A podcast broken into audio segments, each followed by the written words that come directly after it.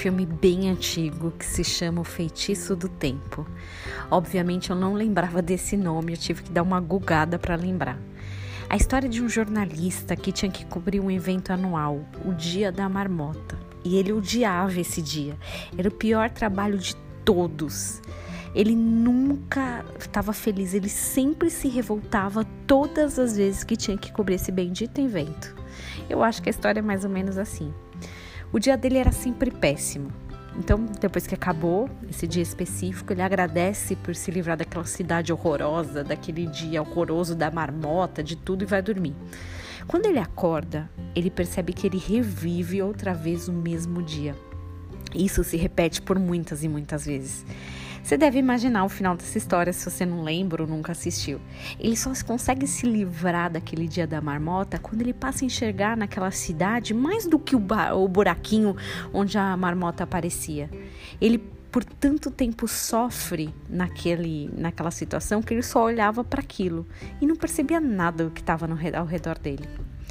Isaías 43, 18 tem um versículo bem interessante e tem uma tradução da nova versão internacional que é bem legal. Ela fala assim: Esqueçam que se foi, não vivam no passado. Outras versões falam em não considerar o passado. Passado tem história, tem aprendizado, tem memórias bonitas e até momentos tristes também. Mas o que não pode existir realmente no passado é a nossa caminha lá, habitando no meio de histórias que já não são mais, sejam boas ou ruins. Viver no passado é um empecilho para alcançar o que Deus tem para nós hoje, para aproveitar o presente e ter expectativa de futuro.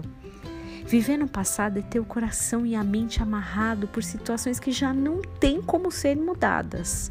É viver todos os dias o mesmo dia da marmota. A diferença é que nesse ciclo infinito você não sai do passado quando encontra um grande amor ou começa a curtir a marmota. Como então a gente tira nossa cama lá do passado? Será que como uma viagem intergaláctica, também tema de outros filmes de ficção científica? Como eu esqueço o que passou? Como eu perdoo? Como eu recomeço? Como eu faço de novo tendo perdido com tantas mudanças, com essa pandemia que não acaba nunca? Isaías 43, a partir do verso 19, começa a dar essa resposta.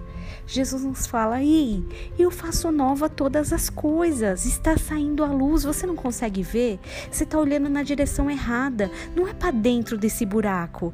Não, não é no passado que você vai ver a luz, é na sua frente. Ele continua: Eu faço um caminho no deserto, rio no ermo.